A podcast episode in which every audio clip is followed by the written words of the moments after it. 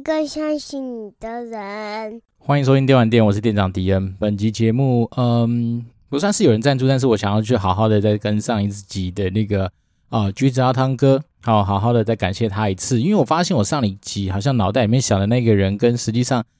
这一个阿汤哥应该是不是同一个人，所以上一次有点讲错。然后那这个阿汤哥最后我经过很多的手段，然后然后就就再次的确认再确认，然后才发现说，哦，这个阿汤哥原来真的就是我哦后面才想到的那一位。然后他他在我橘子后段的时间加入橘子的，所以呢，而且我印象中我以前好像不是叫他阿汤哥，我应该是叫他姚明之类的，因为他就是长了一个呃高高快快的一个人，然后人很 nice，然后非常的就是嗯。我觉得就是你给他的感觉就是个暖男的一个样子啊，然后他有趣的地方在于说，你跟他沟沟通或互动的过程里面，都感觉他对于你好像就是很多的一些呃热情跟期待啊。然后他那个时候好像算是我在后期呢，他是应该是负责手游方面的企划啦。然后所以变是说，跟我上次讲的那个有关于就是 IT 方面的人就稍微不太一样。那不过今天想说借这个机会也来感谢另外一个很早期很早期就赞助我的干爹，就是那个 Alan。那 Alan 其实真的就是我一个在。橘子后，呃，算是很后面吧，跟着我一起，就是，呃，真的是出生入死的一个好伙伴哈。因为那时候我们不只是经营天堂，那我们在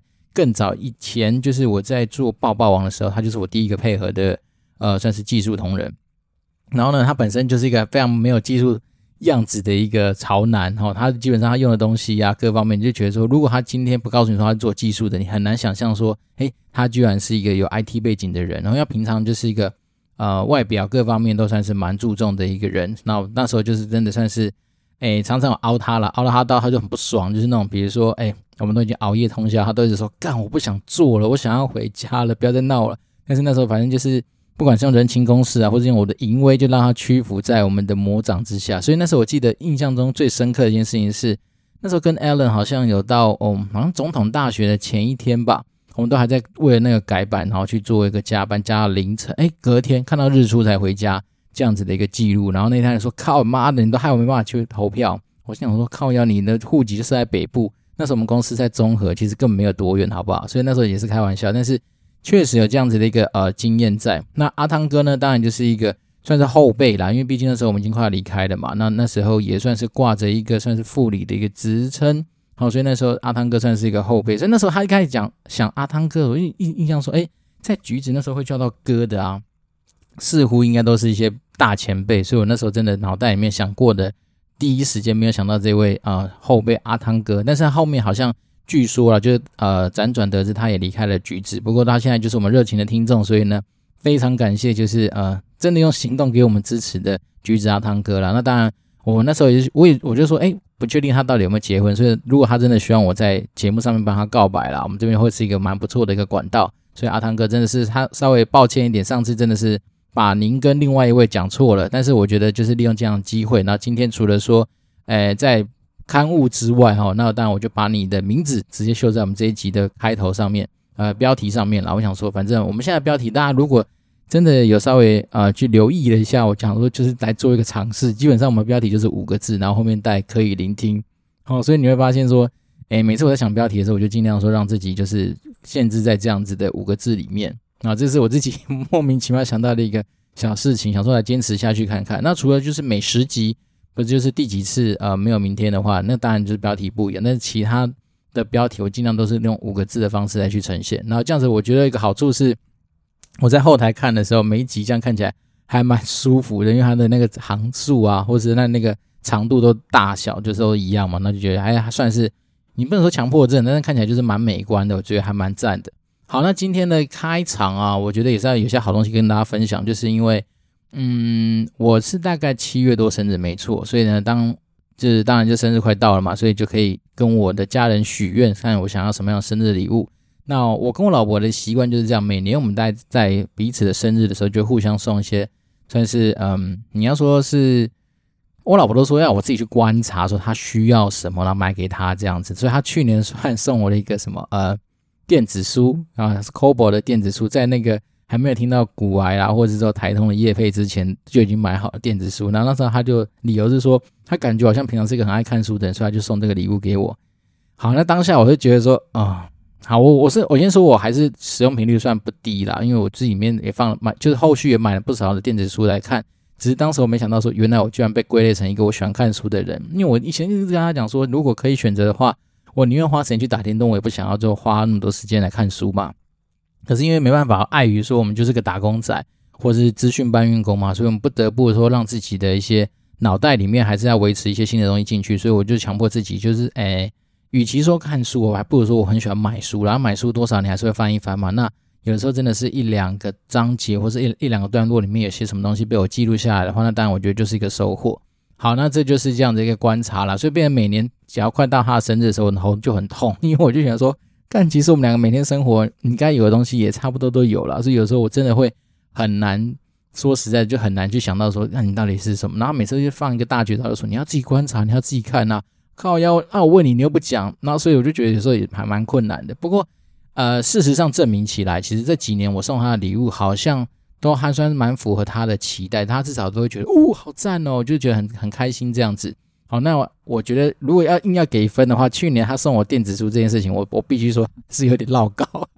对他有点不爽，因为每次我都会跟他讲说，你与其花那么多钱买个电子书，为什么送我个 iPad 或什么那种东西？那他就会说，好了好了，以后都包红包给我。可是我就觉得，嗯，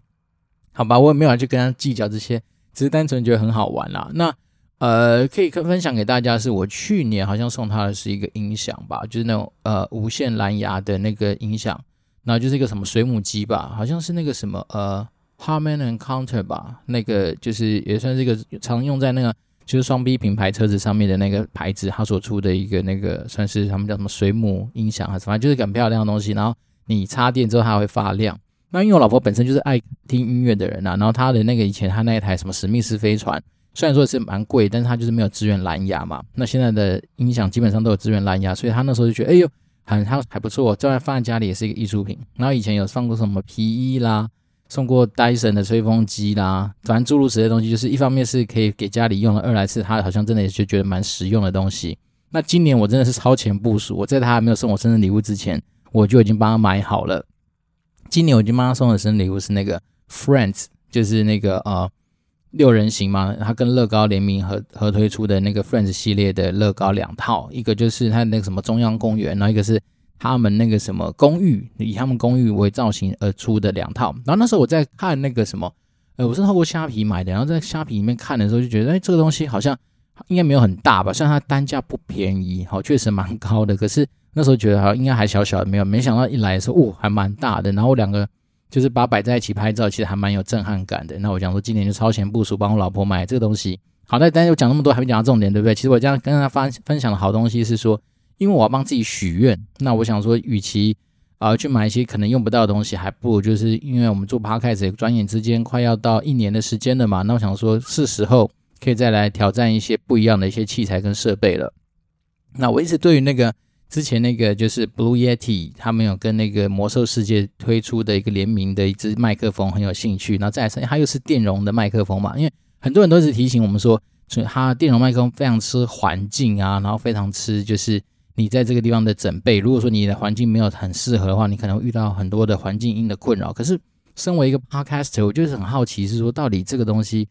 诶，实际上我们的声音透过一个电容式的麦克风哈，它录下来之后，经验会是怎么样啊？甚至是说对我的那个录音的啊、品质啊，或者是说整个感受上面会不会有更不一样的一个感受？所以那时候我想说，好，我就来挑战看看，找一支啊、电容式的麦克风送给自己。然后那时候我就去逛一下 Amazon，因为我就是目标就是想要找那支魔兽世界的那支呃麦克风。那当然呃，透过一些管道去问一些趴其他趴开始，那当然都大家都有些。其他额外的推荐，然后甚至很多人就是对 Blue Yeti 的的那个评价就是蛮两极的啊。有人是说，当然很 CP 值很高，很赞，很方便，很好用，因为它就是 USB 式的一种就是录音麦克风嘛，所以你只要插 USB 就好，不用像我们现在这一支，好像什么 XLR 的吧，你还要去插那个就是一个录音界面，它才能够拥有它应该要有的一个样子。但是像那个 USB 的麦克风就相对很方便。那那时候，但是呃，就是反正大家推完之后，我就还是回到自己的初心啦，想说。讲真的，要是到时候环境真的很崩坏哈，没办法好好的给大家一个比较好品质的录音的话，那至少把它供在家里，它也算是一个可以放进我那个收藏柜里面的一个魔兽或是暴雪相关产品的那个呃收藏品里面，所以我倒是觉得说它就是一举数得啦。所以那时候就想说，好了，不管怎样，就是先买了，想瞎停就对了。所以那时候就是呃去了 Amazon。你讲真的，我在 Amazon 上面购物记录是应该少之又少，因为我觉得其实有时候很多东西在台湾就已经搞定了。那我那时候就去 Amazon 上面 Google 这一支，然后它就有搭配说，哇，我还发现说其他有一堆美的，像是什么呃麦克风支架啦，然后什么避震器啦，然后那种防喷麦罩啊，这样子弄弄弄弄弄，然后搭配说现在台币真的说实在的还是比较强势嘛，所以呢这样子，而且 Amazon 刚好最近有在特价，所以我那只麦克风又折价，然后又免运，然后所有东西这样夯不啷当加一加。等于说，我拿到一支麦克风，两个避震器，一个防喷麦的罩，然后一个那个就是算是它的保护套吧，然后再加上一支那支麦克风嘛，这样算下来才两百多块美金，那合台币大概七千块左右。那那时候就贴在群组里面给大家分享，大家就说：“我靠，实在是有够便宜的。”对，然后我觉得确实，其实有时候如果说我们把眼光放远一点，然后有时候把自己的购物的东西延伸到其他国外去的话，常常都能够找到蛮多便宜的东西。好，我们今天这一集比较多，呃，都是闲聊，就是比较没有那么多太严肃的一些话题，所以就让我开场多一点时间，就是因为包括说今天知道说啊。三级警戒又要延长到七月二十六号，所以其实我相信很多人其实窝在家里，虽然说他有什么微解封了，但是有些人还是被迫要在家里嘛，那当然就会比较辛苦一点。好，那我觉得像我那时候在找那个小孩子的婴儿用品的时候，那以前就有同事推荐的一些什么德国的网站啊，或者说到国外的网站直接去买，其实那个东西真的买下来之后运到台湾，加上关税什么，还是比台湾代理商直接买便宜蛮多的。那时候我记得我买那个什么呃，就是 Recaro 的。Recaro 的那个什么呃气座，就是那个婴儿提篮，然后加 stand，然后加一些有的没的阿萨布弄弄，整套算下来在台湾的可能是半价含以下吧，所以真的就是很便宜啦。所以我就觉得说，有时候真的有些东西，就是如果说假设大家在语言能力上面 OK 啊，或者说比较勤劳点，愿意用 Google 翻译去翻译的话，其实有时候国外的很多东西买下来，其实没有想象中的那么贵啊。尤其是现在，我觉得 Amazon 超方便的，它基本上是。呃，你就东西弄到台湾来，它都已经算是 default 的一些选项，所以它帮你把那些什么运费啊，然后包括说所有的一些什么关税，全部都算进去里面。所以我觉得整体来说，已经比我们以前单纯就是要自己去搞定这些所有的流程来说，真的是亲民蛮多的。好，所以今天一开场的时候花了一点时间，就是跟大家稍微介绍一下有关于礼物或者是怎么样让自己在防疫期间，因为礼物这件事情让自己开心的一件事情啦。好，那接下来就像我们上一集说的啊，其实上一集。呃，之所以没有念那个听众留言，是我想说把他的留言跟回馈放在这一集，好好来当成是一个主题，甚至是搞不好还可以成为好几次的那个主题啦。原因是他是这样讲，他说店长的分享真的都很棒哦，听着一集接一集啊。记得在十几年前，爸妈还因为台湾游戏产业的蓬勃，好，因为有投资股票，那 emoji，然后还让小弟去学 3D，预期之后可从事相关产业，但可能投资失利了。然后 emoji，想请问是否能聊一下店长经历过台湾电玩产业史？那继续当粉丝店长加油！好，首先先非常感谢我们这位热情听众来这边留言，而且留的内容算蛮多的。那当然，我觉得一开始其实很多人都知道说，哎，听到你在电玩产业，好像都以为说你就不外乎就是什么呃写程式的啊，还说你是画图的啊，这变成说他们的脑袋都是还是真的是比较呃务实一点，就觉得说你在电玩产业应该就是做电玩出来，只是说因为店长刚好在。台湾的呃，不管台湾或者美商的那个公司里面，其实我们都负责做行销跟营运的，好，所以基本上我不太会去做那些什么三 D，或是说去写程式，但是呢，我们就是负责经营游戏，所以呢，变成说电玩产业里面本来它就有非常多的工作，你可以来去参与。呃，基本上你是说，假设你的产呃工作强项是财务啊，是 HR，其实电玩业也都有蛮多可以适合你的地方可以去做发展。所以呢，有的时候真的是因为可能大家也许不熟悉啦，所以当然都会以为说，哎。好像在电玩业里面，一定都只能做游戏哦。那我们做游戏之外，我们其实也要卖游戏嘛。那像我们就是负责做卖游戏这样的一个动作的一一群人啦。好，那我觉得那时候我看到这个题目的时候，我想了一下，就是说台湾的电玩产业史我经历过的话，那我觉得要分两个阶段来讲。如果说真的只是讲说我到时候工作的阶段的话，那算是比较后期了。那我觉得要既然讲说我经历过了台湾电玩产业史的话，那可能要从我小时候开始讲。那这时候我要说，其实这个讲好几集都讲不完，是因为。其实聊电玩是一件很开心的事情，因为毕竟是一个娱乐的东西，对。但是我觉得说，呃，要让大家更了解我们的电玩游戏史的话，那我觉得简单来说，我们就用装置来分，哈，它大家可以分几个阶段。那我从小是从家用主机，然后开始玩，然后中间就是家用主机很多的，不管是很多世代的变化啦，或者很多世代的一些变动，然后到时候去接接触了什么电脑单机，然后再到电脑网络。那网络游戏嘛，然后最后再到那个所谓的手游，所以大致上它会是这样子的一个脉络。那当然中间还是有穿插一些很奇怪的一些东西，例如说啊掌上型的 Game Boy 啊。那 Game Boy 以前小时候是黑白的嘛，之后又变成什么 Game Boy Color 啊，然后又有什么掌上型的 Sega，然后啊任天堂也有出什么 NDSL 啊。那这当然中间台湾有段时间风靡的什么电子机，那时候养了几只嘛。那其实，在除了家用，就是你在自己个人上面可以玩之外，那时候其实也花了不少钱去外面的街头游戏游艺场去玩一些就所谓的街机的游戏。那那时候有比较有名的几家连锁的游艺场，大概就是什么汤姆熊或是红帽象。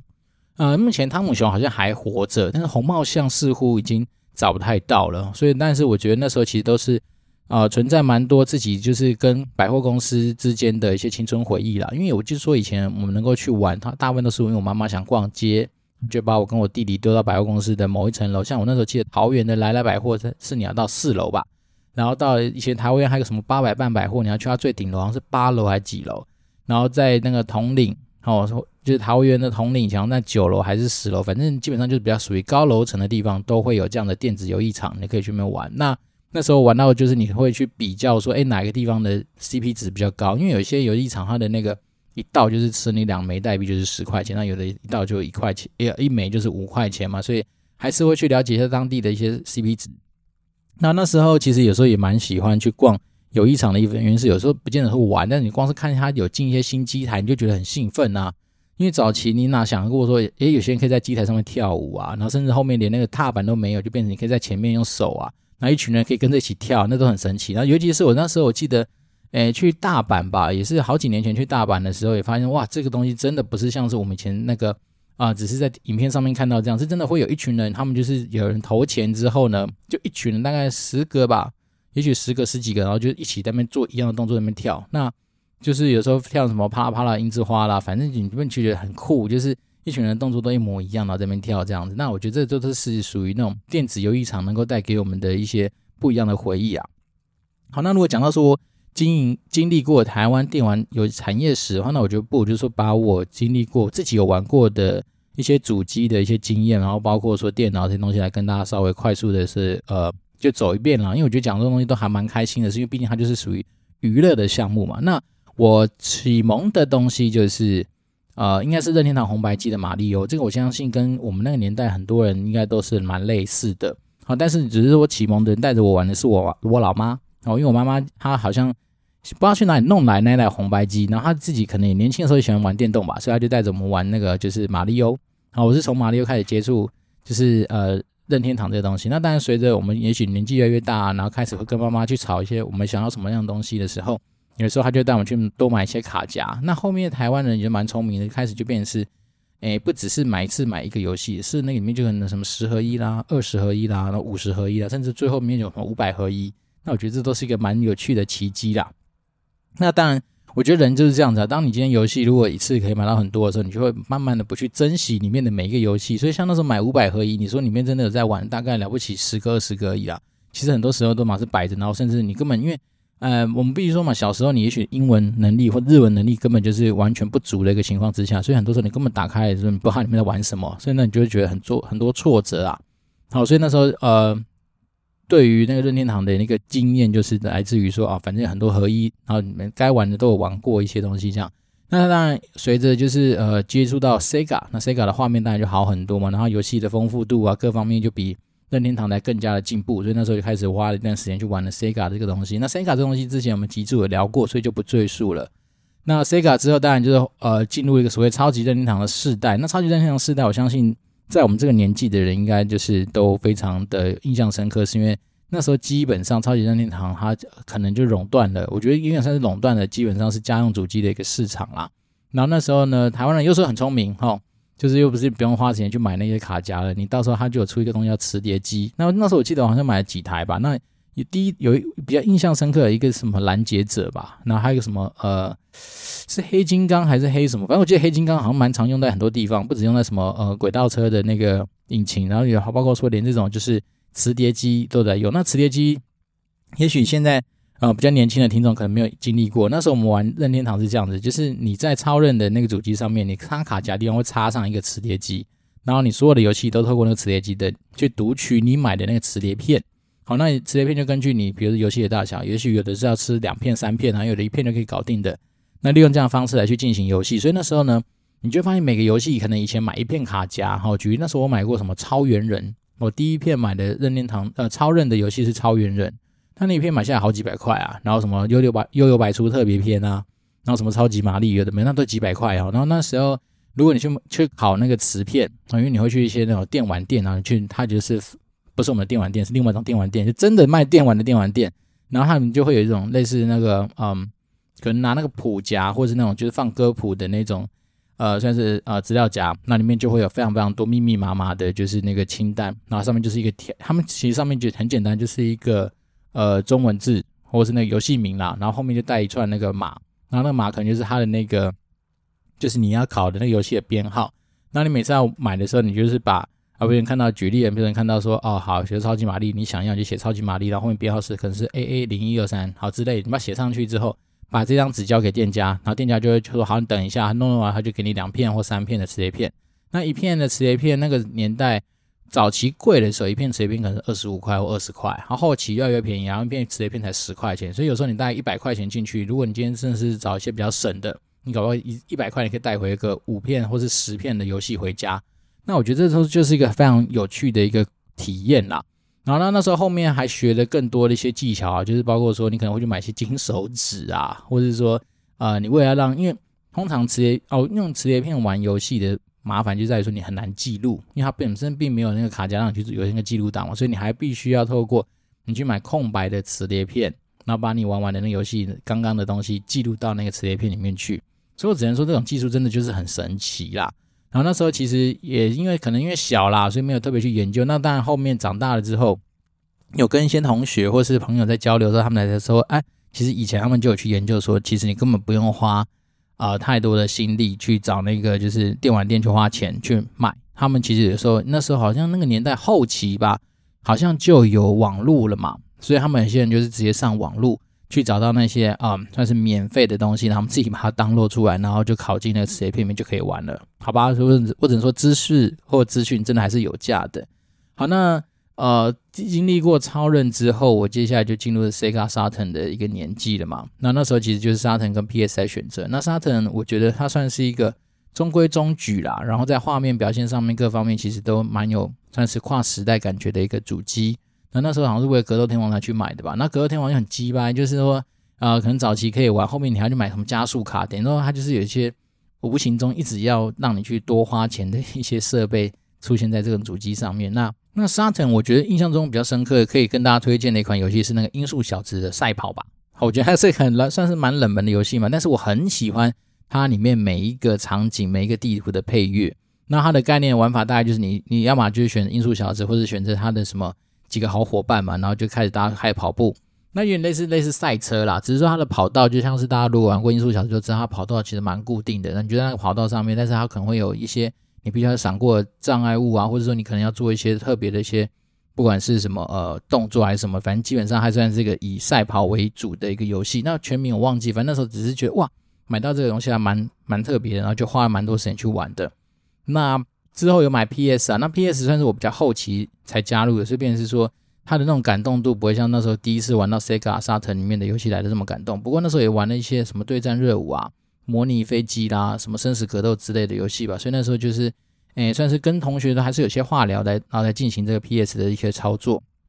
那到 PS Two 的话，当然游戏就更多了。我记得 PS Two 他们不是那时候说算是呃 Sony 的史上算是卖。蛮强大的，蛮多的一台主机嘛，所以那时候 PS2 当然游戏相对来说也就更多。那其实你就会发现说，其实我在玩整个家用主机的演进的过程，大概就是有什么世代出来，然后在我经济能力允许的情况之下，我当然就要去去买嘛。那以前我就说，我们通常买并不是拿爸妈的钱去买，而是说我们自己存下的零用钱，然后透过考试，你只要考得好，你就可以取得购买资格，你才能够有机会去买。当然。我爸妈也没那么狠心啦，他通常就是说，好，你可以去买之外，他们还是会稍微赞助一点啦。比如说，假设一台主机一万块钱，那我可能拿八千，他赞助个两三千之类，或者是说有时候他们会赞助比较多的，就游戏啊，或者说，啊，你他知道我们喜欢玩这战对对战热舞，他就帮我们买踏板之类的。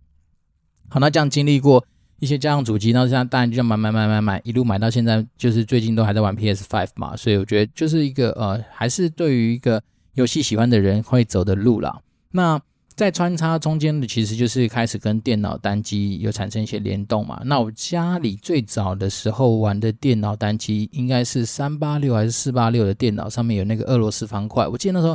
小时候你根本搞不清楚在干嘛，但是我爸就教我说，哎，哪些指令你就要记得打，打完之后按 Enter，他就会去跑，跑完之后你就可以玩俄罗斯方块。所以小时候最早的时候，大概国小是玩俄罗斯方块。那后来我爸爸去哪里考来一个什么水果盘，哦，只是那个复那个操作更复杂。只是他就会请他帮我弄，然后弄好就那边按啊按，反正就是模拟水果盘嘛，就不用钱啦。然后后来就是慢慢的，好像你到 Win 多少 Win 九二吗？还是 Win 多少？反正呢，就开始你的电脑已经不是黑白了，你是有画彩色的电脑之后，那我记得我们好像是在我国中吧，我们就家里组了一台电脑，然后那时候就开始玩什么大富翁啦、仙剑奇侠传系列啦，然后轩辕剑啊、天之痕啊、什么阿猫阿狗，反正就是。呃，那时候大家讲的就是那种国产游戏辉煌年代的时候，那时候都有参与过，所以一些经典的一些国产游戏都有玩过啦。然后便是说，就是那时候还就还蛮开心，因为以前小时候我觉得能够玩到这种就是看得懂的游戏是一件非常感动的事情。因为以前我就说我们当我们在玩那种什么家用主机都充斥日文或是英文的时候，你能够玩到那种国产然后讲的是中文的的的游戏的时候，你会觉得哇，其实那种感动的程度或是那种呃。满足的感觉是很棒的，但是呢，当然也带出另外一个问题，就是呃，学生的时候时间很多嘛，所以你真的很常进入那种 flow 的阶段，就是说，哦，你进去之后就拔不出来。好，诶，好像不是怪怪，好，反正就是你进入了游戏之后，你就很难抽身啊，那种概念就是这样子。也就是说，你这你有时候玩下去就是废寝忘食，像那个啊，《仙剑奇侠传》，那时候一玩下去你就觉得哇，好想再继续看到接下来剧情是什么。但是呢，它也带出了一个问题，就是当我们今天每次全破了之后。你都会有一种很失落的感觉，我自己会有这样子的感觉，但是就是还蛮幸运的，是能够参与到那个年代很多很强的国产游戏，尤其是那时候大宇啊，其实那些有名的一些公司，其实那时候都有推出一些很厉害的 IP 嘛。那 even 到现在，他们其实都还是把这些 IP 拿去做一些授权，去推出所谓的手游嘛。那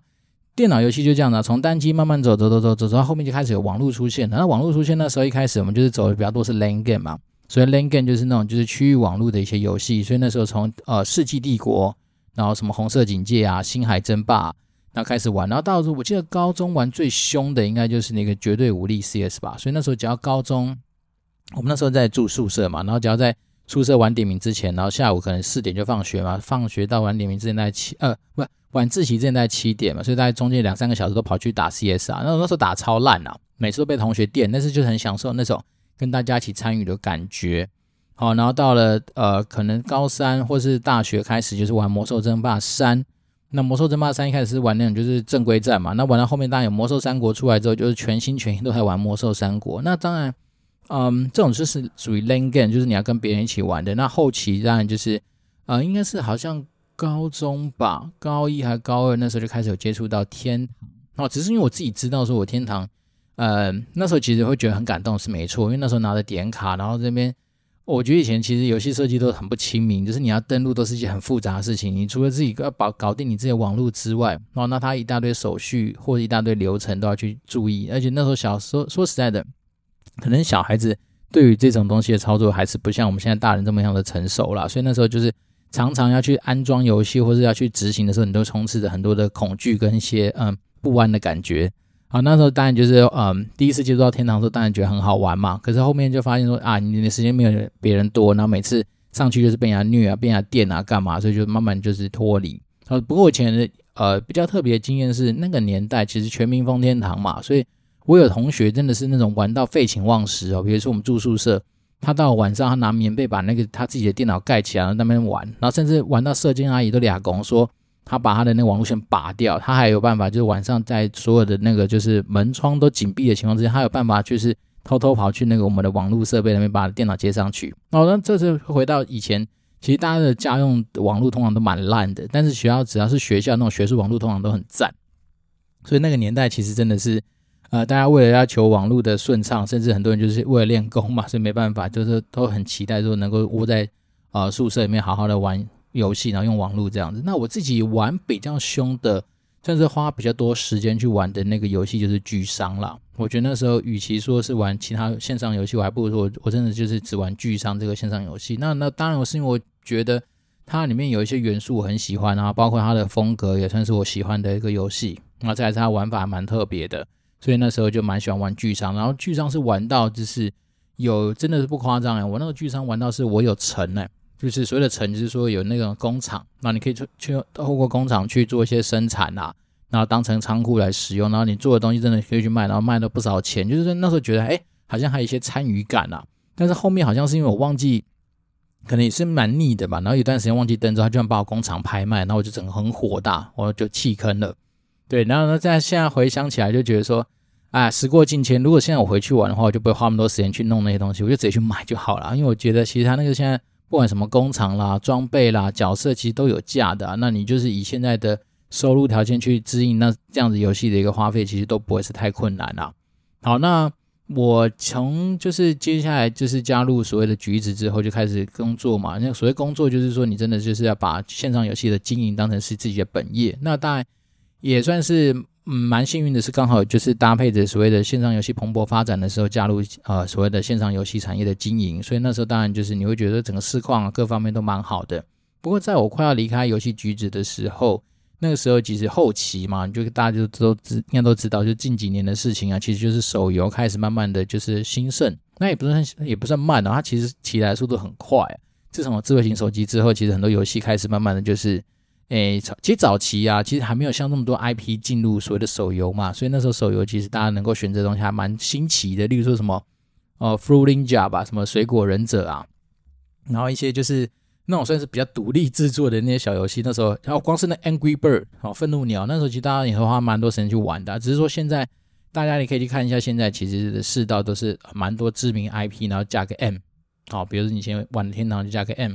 啊，比如风之谷就加个 M，好，等于说他就是把那种以前我们比较熟悉的大 IP 就直接移植到手游上面。那这东西有好有坏啦。当然，好处就是说，让一些可能就是喜欢 IP 这个 IP 的人，他可以有一些啊情感上面的转移啊，跟持续的，就是哎有一个新的地方去花他的时间。但坏的地方，当然就你就觉得说，好像，那是老老狗变不是新把戏嘛，对不对？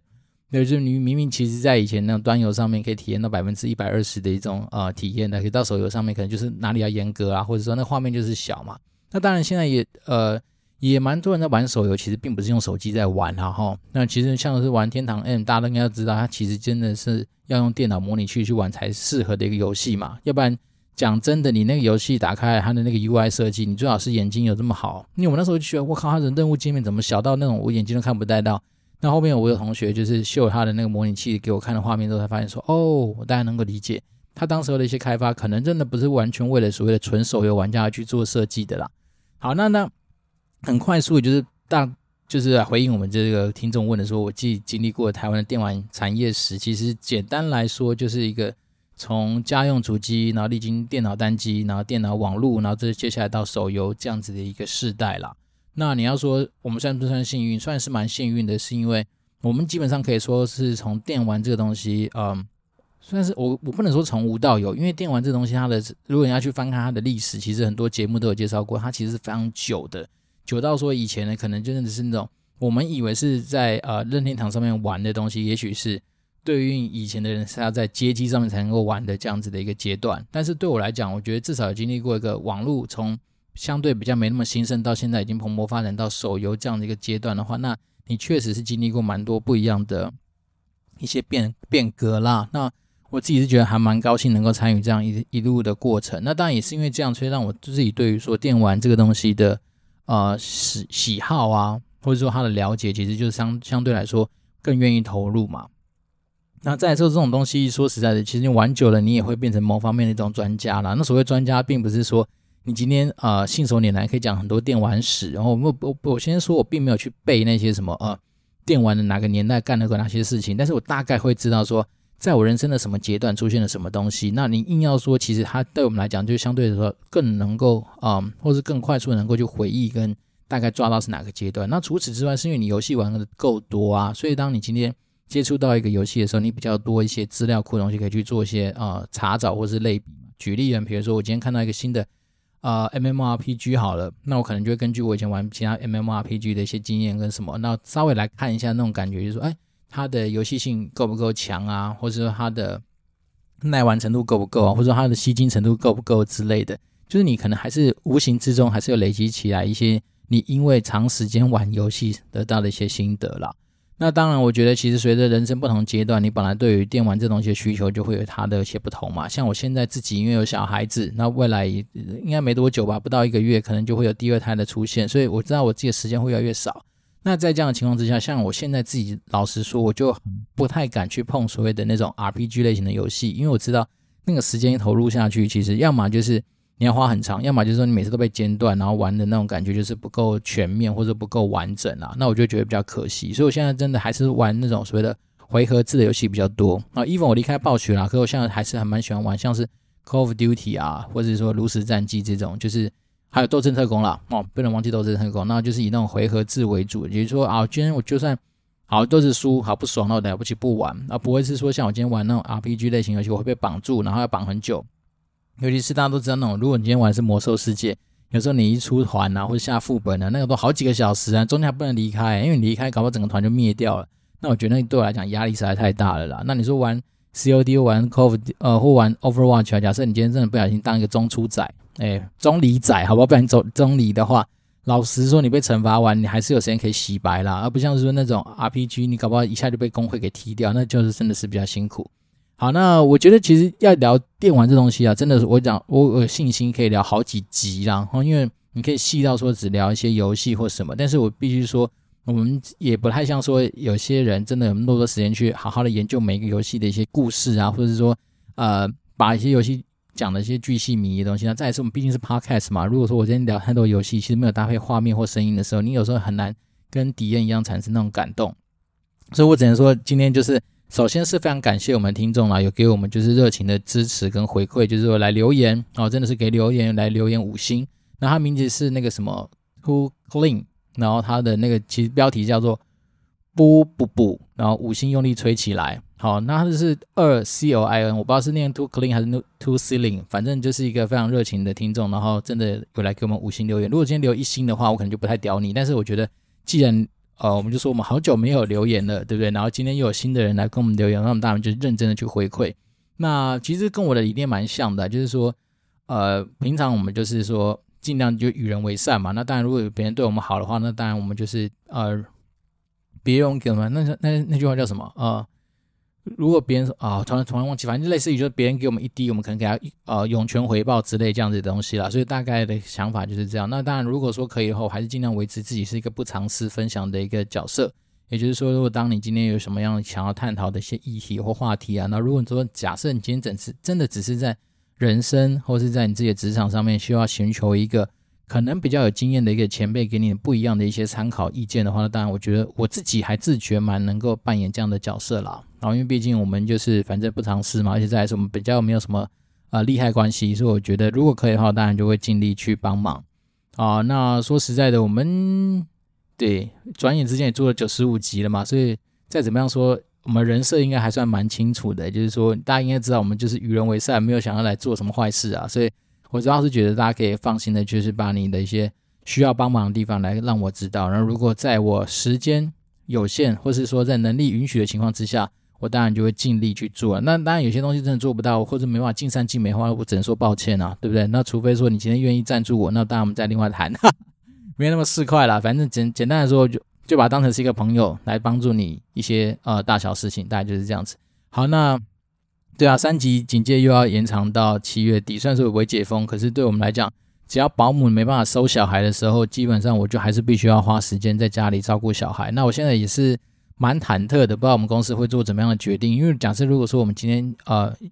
公司也觉得说可以回去上班，没办法 work from home 的话，那可能我就要做所谓的呃防疫照顾假的一个申请。那防疫照顾呃家庭照顾假，那这种东西的话，可能就我也不知道，反正就要看我们公司怎么样的规定。那最近天气还真的是蛮热的哦，所以记得，如果说你真的开始因为解微解封要出去外面运动的话，那记得就是要找一些就是阳光比较没那么大的时候，然后多注意水分的补充啊。因为虽然说疫情很恐怖，可是我老实说，其实中暑啊那种感觉其实更痛苦啊。因为我自己以前有中暑的经验，我觉得那种感觉都不是很好。所以呢，就是说不要矫枉过正之外，那也要记得注意自己身体健康的一个维持，然后尽量让自己的心情啊各方面都维持在一个相对。比较舒适闲适的一个状态，我相信对于自己的生活都会是一个蛮好的一个呃